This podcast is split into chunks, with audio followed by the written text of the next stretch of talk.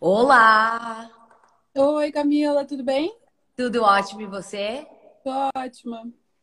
E Gui, eu fiz uma homenagem a você, eu vim de azul, ó. De azul, eu amo!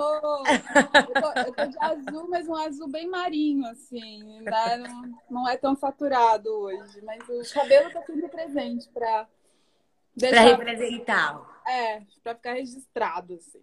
Maravilhosa. Seja bem-vinda, eu amei Obrigada. que você topou participar, fazer essa conversa aqui. Obrigada pelo convite também, é muito especial. Eu venho acompanhando nas últimas semanas vários MIGs aqui presentes também, transmitindo, né, pensamento, conteúdo, visões. Bem bacana aqui o posicionamento da cura. Não, é super importante. Eu acho que essas plataformas estão aqui para isso, né? Para a gente trocar, para a gente crescer, para a gente trocar experiência, para a gente ter esse lugar de fala. Sim, exatamente. Eu acho que é muito. Eu penso muito nisso, assim, do quanto que a galera da arte, né, começou a aderir à internet, o quanto que isso foi frutífero para todo mundo, né? Porque, enfim, né, é um mercado que é historicamente bem fechado, né? E a partir do momento que a gente começa a ter essas trocas online, a gente começa a perceber mais como as coisas funcionam e conhecer artistas, enfim, né? Ampliar o espectro, né, sobretudo. Com certeza, e a gente da arte, a gente estava muito para trás, né, de toda essa coisa do online, de Sim. eu brinco que começou tipo uma corrida louca, desenfreada para as pessoas conseguirem estar online e fazerem conteúdo, porque a gente estava realmente muito para trás. Sim, Mas sim, é. mais do que nunca a gente vê quanto que é importante. Uhum, total, total, total, total. Bom, para começar, eu Tá. queria que a gente começasse, eu queria que você começasse falando um pouquinho sobre você, porque eu sei que você trabalha desde os seus 14 anos, né, Eide? Sim. É, mas que você teve muita influência da moda também na sua, na sua vida. Então, antes da gente começar a falar sobre é, seu trabalho como artista e tal, eu queria que você contasse um pouco pra gente como tudo começou. Nossa, é super longo, né, na verdade, mas vou tentar resumir aqui, né? Ahn, eu trabalho como image content designer, né? Enfim, construindo uma carreira sólida editorial há mais ou menos uns 15 anos já. É, o ano que vem vai para 16, meu Deus. E, bom, eu comecei no mercado editorial, na Editora Abril, e depois fui migrando, né, enfim, de revistas de comportamento, etc e tal, para revistas, publicações mais de moda. E fui morar em Paris, né, aos 20 anos de idade, e lá foi quando eu comecei a atuar muito mais na área de moda, luxo, beleza, cultura, etc e tal, voltado para esse segmento mais enriquecido, né? Podemos dizer assim, que tem um lado da moda que é o varejo, né? E tem um lado da moda que é a indústria do luxo. E aí, enfim, né? Construí uma vida lá em Paris entre 5 e 6 anos, né? Enfim, os outros. Ah, você morou bastante tempo em Paris. Bastante tempo, sim, grande. A minha juventude, a minha formação de juventude, né? Foi toda feita lá. E, e depois, nos últimos quatro anos, desde que eu voltei, eu tô sempre nessas idas e vindas, mas também descobrindo outros territórios, né? Então, enfim, é, passei um tempo na América Latina, em outros países, Bolívia, Peru. Até hoje eu desenvolvo uma pesquisa artística que ela é sediada no Marrocos. E aí É, depois eu vou te perguntar isso. é, então, e aí no último ano também tava, tipo, entre a Espanha, entre Barcelona, enfim, é, nos últimos quatro anos eu tô nesses trânsitos livres, assim, né, entre São Paulo e o resto do mundo. E basicamente é isso, assim, sou geminiana, ascendente virgem, virgem, e costumo dizer que eu sou millennial com ascendente em lua em geração Z. Maravilhosa. Exatamente. Começa já sendo maravilhosa por ser geminiana, porque eu tenho uma geminiana em casa que é minha mãe, e assim, Aham. todos os dias é uma surpresa, né, nas nossas Sim. vidas. Sim, sim, sim. Sempre, sempre unexpected, assim. É, e basicamente é isso. Então, hoje eu desenvolvo meu trabalho como publisher independente, né? Eu sou fundadora e líder de conteúdo do M Journal. E além, além desse trabalho do publishing, eu também tenho a ROA, Galeria Residência e um novo, um novo business aí para o mundo da arte brasileiro. Ficar de olho. É que vamos falar muito sobre isso hoje. Sim. Quero saber tudo. Quero que você conte tudo pra gente. Mas como que até quando a gente entra um pouquinho até nesse universo de arte e moda, né? Eu acho que eles, elas são indissociáveis. Eu queria que você contasse como que é a sua visão em relação a isso, né? Como que você é, trouxe dessa sua experiência da moda para tipo a sua experiência mais para o campo das artes plásticas? É, eu acho que são dois pontos, né? São duas frentes na minha vida, né? Existe eu enquanto artista, né? Minha prática artística de pintura, Sim. enfim, escultura, performance, som, enfim, todas as práticas ali que eu estou trabalhando. E tem o meu lado enquanto articuladora, né? Articuladora artística, digamos assim. Uh, dentro da minha faceta enquanto artista, eu acho que a moda é um lugar que consegue me calibrar com o tempo, né? Com o tempo atual das coisas. Porque a moda é sobre pessoas, é sobre vida, é sobre o que está acontecendo agora, é sobre, enfim, todos os acontecimentos que nos rodeiam. E a arte, ela tem um lugar onde ela pode não ser sobre essas coisas, né? Enfim, existe uma possibilidade de você não necessariamente é, é, ter uma prática artística conectada com, com o que acontece na atualidade. Então a moda, ela é o meu lugar de realidade, assim, sabe? Ela é o que me do agora.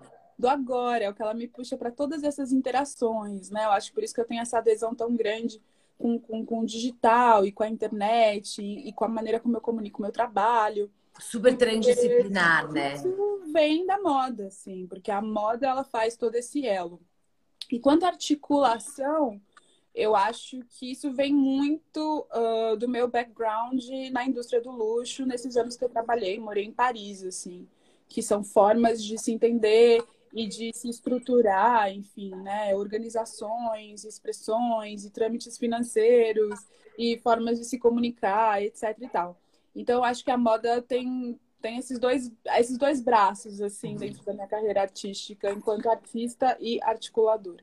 Mas você não acha que a arte também tem uma influência muito grande no nosso dia a dia? Tipo, de, de influenciar, os artistas serem influenciados pelo, pelo momento da história e por pelo aquilo que a gente está vivendo? E também de trazer questões muito sérias, eu acho, tipo, políticas, sociais, do nosso dia a dia para a obra de arte também? Eu acho, só que não é algo mandatário, né? Não é algo determinante, assim. Eu acho que é entrar ali dentro do panorama das escolhas, né? Você pode escolher politizar o seu trabalho, né? Você pode escolher sociabilizar o seu trabalho, deixá-lo mais acessível ou não, ou inacessibilizar, né? Uhum. Já a moda é mandatário, não tem como você fazer moda sem pensar no que está acontecendo nos dias de hoje, assim. Então, eu acho que são essas duas diferenças. É, eu, particularmente, em relação ao meu trabalho, é, eu transito entre o agora e o depois, assim, né? Eu tenho uma ligação com o futuro muito grande também. Mas não é mandatário, assim, dá para você fazer arte sem necessariamente estar conectado com tudo que está se dizendo hoje. Não, e até falando sobre o seu trabalho, acho que depois a gente vai entrar um pouquinho melhor nisso, mas o que eu acho que é super interessante é que você tem essa pesquisa assim do tecido, da, da pintura, né? Uma coisa muito pré-industrial, né? Artesanal, que eu acho que você até você pode contar um pouco mais pra frente sobre a experiência de Marrakech e tal, mas ao mesmo tempo, você desenvolve esses filtros, você vem para esse lado é, dessa realidade aumentada, desse lado digital, que é muito bonito como que você consegue conectar é, uma coisa muito antiga, vai, vamos falar, com uma coisa muito do futuro, como você consegue conectar esses dois tempos. Sim. É, eu acho que foi esse, esse projeto específico, né, esse trabalho específico que eu desenvolvi com Gabriel Maçã, que é um artista 3D maravilhoso, também representado pela Roa. Uh, estive muito... presente em testemunho, né? É, estive presente em testemunho. Teve um lugar de muita colisão, de fato, com o que a gente entendia como media art e o que a gente entendia dentro das minhas práticas manuais, né, de desenvolvimento do, da, da, do trabalho enquanto objeto, né, a materialidade do objeto artístico. E a gente entendeu dentro desse processo que pensando, né, enfim, em centenas de anos, né, dentro de um contexto diaspórico em que estamos inseridos, etc e tal, a tecnologia podia ser uma válvula de condução com a memórias, né, a memórias afetivas passadas, assim. Então aí a mídia, né, que era uma coisa que eu já tinha desenvoltura, já trabalhava com vídeo, enfim, de outras formas, e que Gabriel é especialista, né, em mídia arte, assim, de verdade, um dos principais nomes no Brasil hoje em dia, uh, tomou forma, tomou forma como a função do papel daquilo, a função do papel daquela junção dentro desse resgate, né? A gente entendeu que não dava só para resgatar uh, uma técnica artesanal, milenária, etc e tal. A gente tinha que também traduzi-la para o hoje, né?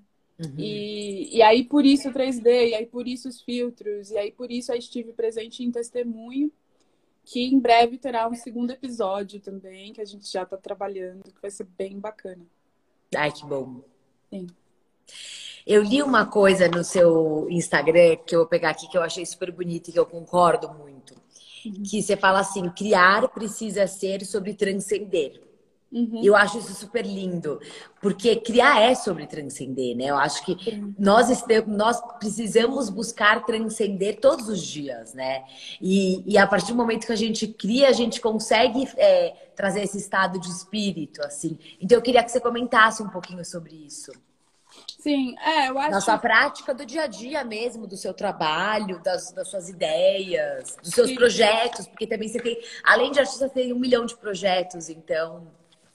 Sim, é, essa frase, na verdade, ela é essencialmente social e política, né? Eu não sei quantas pessoas conseguem identificar dessa forma, mas o nascimento dela é, veio disso, assim, porque ali eu questiono todas as relações de privilégio que a gente tem e que a gente desenvolve enquanto ou não desenvolve, né? Sim. Enquanto artistas durante o nosso processo criativo, né?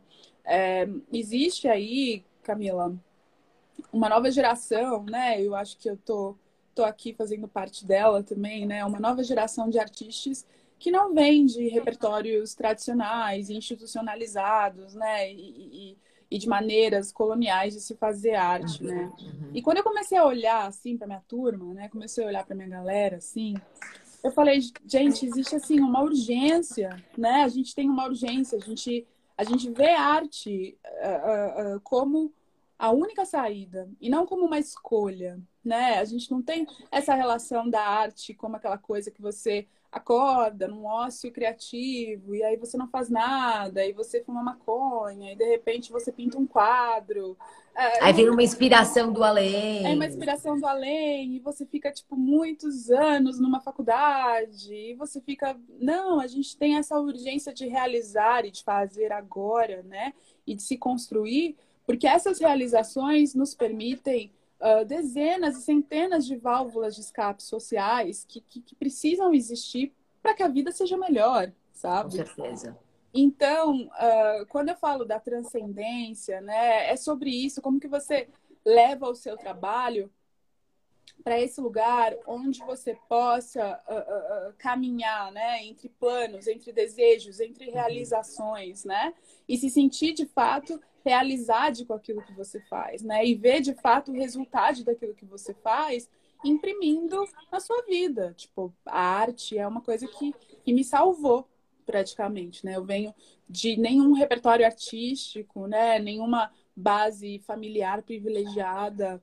E se não fosse a arte, eu não falaria quatro idiomas, eu não moraria em outros países, eu não uh, conheceria tanta gente, eu não estaria aqui, eu não pensaria dessa forma, eu não seria apaixonada pelas músicas que eu sou, pelos livros que eu sou, pelos autores, entende? Então, não é um lugar de tipo, ah, acordei, o que, que eu vou fazer? Ah, não sei o que eu vou fazer ah, eu acho que eu vou ser artista. Isso não existe pra gente. É super importante você falar artista, isso. Né? Isso é super importante você trazer aqui. A gente nasce artista, né? É uma coisa que, que vem de dentro e vem de dentro como uma única saída. E a partir do momento que você entende essa porta como uma saída e ela se abre para você, há um longo caminho, né, a ser uhum. trilhado e todo passo é plantio e todo respiro é fruto.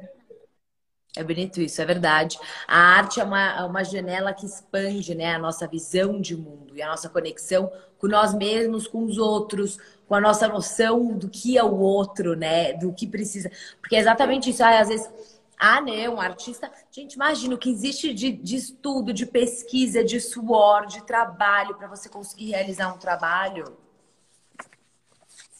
Ixi, travou um pouco. Ig? Gente, vocês estão me ouvindo? Está me ouvindo? Agora eu acho Agora que voltou. voltou. Perfeito. Não foge de mim. Eu não, eu tô aqui. Não, mas me conta uma coisa. Você tem, eu estava lendo também que você fez a, a sua própria escola efêmera. Aham. O que, que seria É. essa escola efêmera? Esse foi um projeto feito em 2018 com vários outros artistas, amigos. Éramos uma turma de. Na primeira edição, eu acho que a gente começou com, em termos de organização, entre sete, mas se expandiu rapidamente para 30, e a segunda edição, vamos dizer que a gente tinha lá um envolvimento de, sei lá, quase 70 pessoas num projeto. E esse projeto era do IAM, o IAM FDC, que era o ambiente de empretecimento da arte nacional, onde a gente propunha ah, ah, formas né, de potencialização, eu não chamo de capacitação, eu chamo porque todos nós somos capazes, né?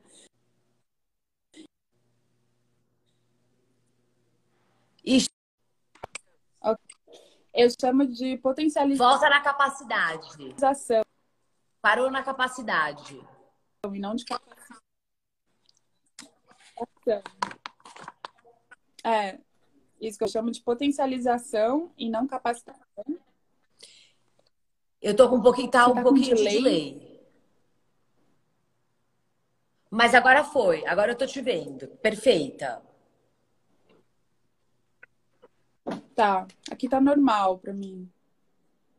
Perfeito. Então, Era um projeto de potencialização e não capacitação, né? Porque somos todos capazes, Uhum. né? Onde a gente potencializava, né? Práticas artísticas de vários artistas em prol de pensar formas decoloniais e, e- e não institucionais, tradicionais, coloniais, né? De se desenvolver o trabalho artístico e criar uma maturidade. A gente consegue te ouvir.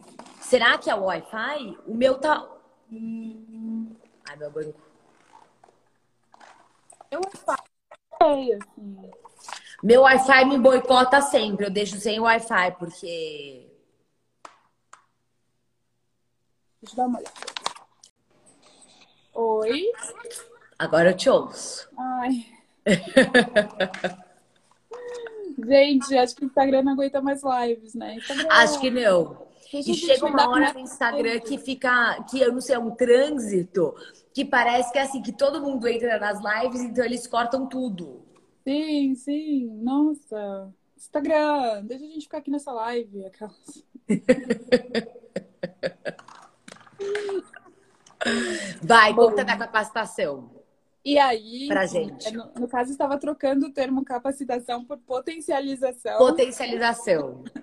porque todos nós somos capazes, né? Então, a escola efêmera do Ayan, ela tinha esse E posso só papel. falar uma coisa? Eu acho tão bonito o seu papel como artista e como uma pessoa que é super influente até nas mídias sociais e tal. E você falar isso para as pessoas, porque muitas vezes a gente precisa de pessoas para falarem isso pra gente, sabe? Sim, sim. Que somos, todos somos capazes, né? Sim, sim, sim, né? Existem várias circunstâncias aí, né, que interferem e, e o Ayan era uma, era uma forma, né, de intermediar essas circunstâncias para que elas fossem menos danosas em relação às intenções, ascensões e ambições artísticas de vários artistas. E aí a gente teve duas edições da escola, é, jogando aí, né, a gente, a gente potencializou uma média de 70 artistas. Um trabalho, foi, um- uma edição foi feita em parceria com a Feira Tijuana, da Galeria Vermelho. Uhum. Então a gente levou para lá assim uma curadoria bem grande de, de publicações de artistas feitas, assim um levante super nacional. E a primeira foi exibida na SP Arte, né, da 18, Circuito de Perfil, a gente fez em parceria com o Teatro Oficina. Uh, bom, basicamente é isso. A escola era gratuita e a gente oferecia todos os tipos de apoio ali, curatoriais, enfim, e de construção da prática. E como que funcionava o processo para você se inscrever na escola? A gente fez, era uma chamada aberta, era uma chamada aberta de, é, colocada nas redes sociais, etc e tal, e você se inscrevia por meio de um formulário, um mínimo de portfólio, e aí havia a seleção. Bom, voltando para você um pouquinho, você, seu lugar é meio que o mundo, né? Enfim, antes dessa da, das circunstâncias que a gente está vivendo. Então, eu queria que você contasse um pouco sobre essa experiência é, em Marrakech que você teve e também falar que você foi a primeira mulher, né, que estava naquele. Era, era como se fosse um curtume, né, que você trabalhou. Ixi, travou de novo. Exatamente. Exatamente, um curtume.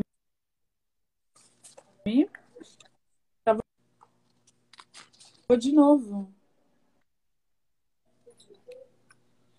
Agora foi. Tá. E esse curtume, uh, Marrakech veio, veio a partir do momento que eu comecei a perseguir a matéria-prima do azul, né? Não a cor em si, mas a matéria-prima. E ali, enfim, né, eu entendi que eu precisava desenvolver, mas não só, mas aprender de fontes mais antigas, né? Aquilo que eu desejava, assim, formas de entender, de manipular aquela materialidade e de lidar com ela, etc e tal.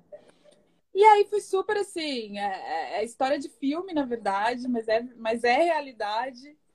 Eu estava em Marrakech, estava numa residência artística, assim, que foi ah, enfim, né, tava meio chata, pra ser sincera.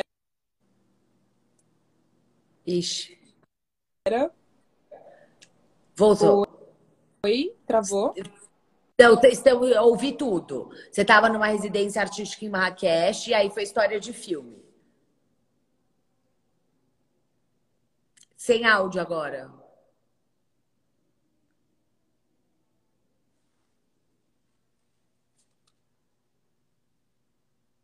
Será que você tentar.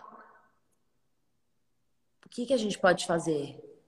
Gente, alguém tem alguma dica do que a gente pode fazer? Tá travando muito.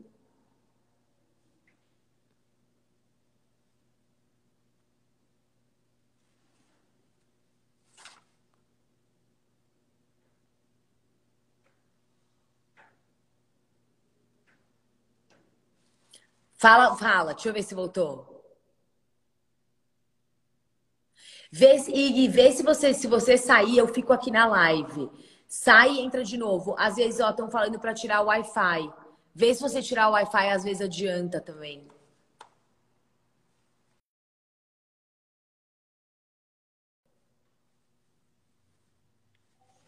Assim a gente espera ela entrar de novo. Vamos ver se funciona agora. É, eu também acho que o 4G ajuda muito. Eu tô no 4G aqui. Vamos ver, já já ela entra e a gente tenta reconectar de novo.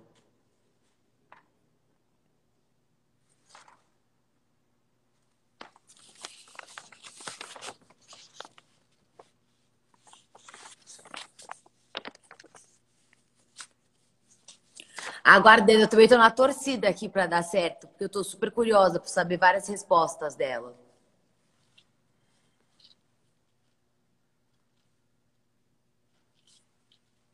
Deixa eu ver se ela já está aqui.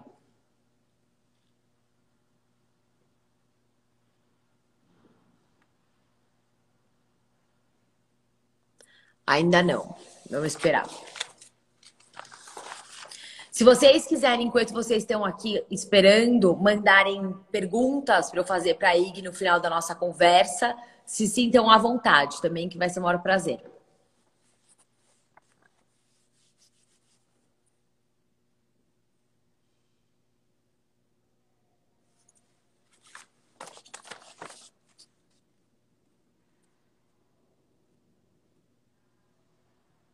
Ah, oba, voltou voltou. Deixa eu te chamar.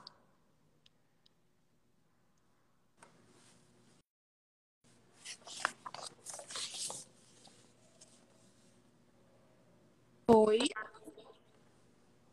Te tá ouço, te ouço. Ah. Às vezes é Wi-Fi. Sim, nossa, tipo, oscilando muito. Muito. Às vezes eu, eu tiro, para fazer live, eu tiro do Wi-Fi, porque senão ele fica me caindo. Tá. Vamos ver agora o que acontece, né? Eu troquei, coloquei 3, 4G, sei lá. É, então, você tá, tá tudo certo aqui agora. Então tá. É, enfim, Conta sobre a história de filme. Como que aconteceu? Você estava na residência? É, eu estava na residência e eu estava super. Uh, como se fala? É... Ah, não sei, não estava gostando. Entediada, é essa palavra.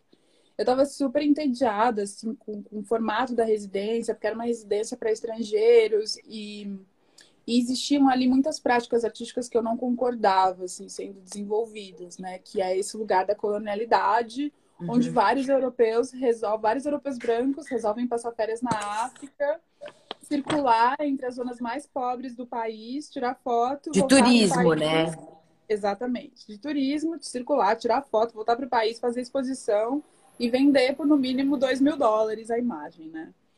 E era um grupo, uma seleção de artistas, e a maioria tinham trabalhos que condiziam a isso. E isso foi uma coisa que, uh, pessoalmente, assim, me tocou muito ali, tá convivendo e, e com pessoas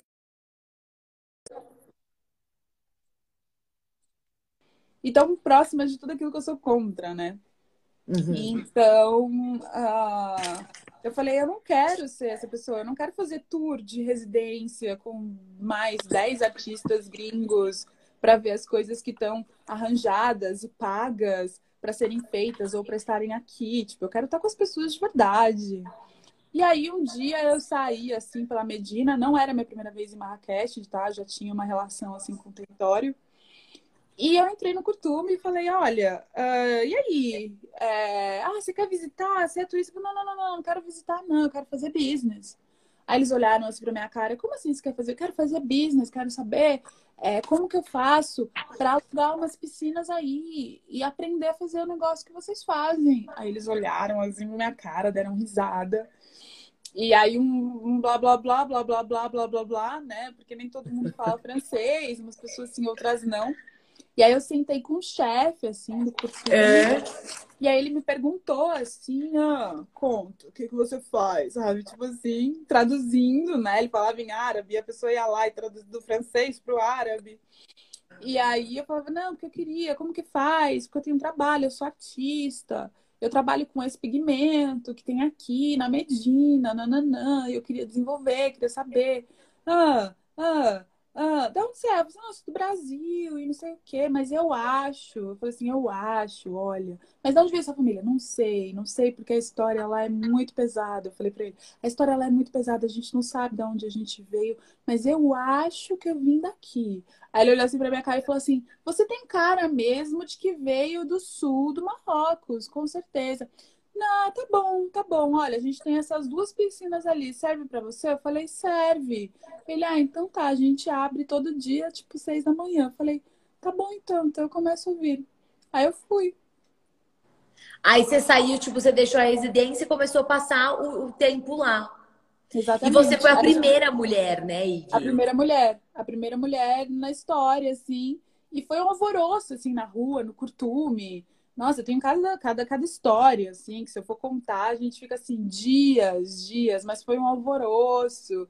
E, e, e foi muito incrível. Eles achavam que assim, não conseguia fazer nada, olhavam pra minha cara assim, ah, até parece que ela vai carregar essas, essas peles. Eu ia lá e aparecia assim, carregando tudo, bem de boa, sabe assim?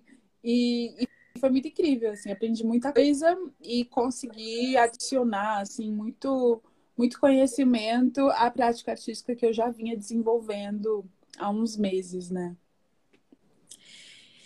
Não, incrível. E você fala muito sobre essa coisa do azul, né? É, que você já sonhava com esse mundo, com esse universo azul desde pequena.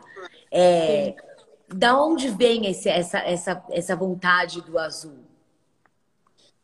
É, então, é uma coisa para mim. É... Desse mundo azul, né? Com as pessoas azuis. Sim. O, o azul é uma consequência, na verdade, de, de uma habilidade específica, né? De novo.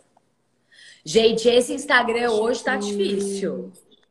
Esse é o ponto mais importante do meu trabalho. Eu sempre falo que se o índigo e a lápis lazuli fossem amarelos. Ig, você travou de novo. Eu vou. tá um negócio isso daqui hoje.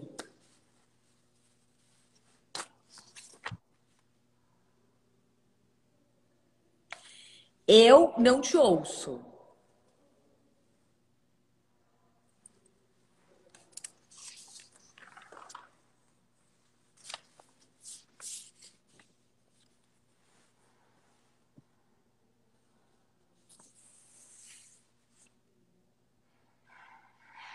Pois é, travou bem no the moment. Eu também tô querendo saber essa resposta.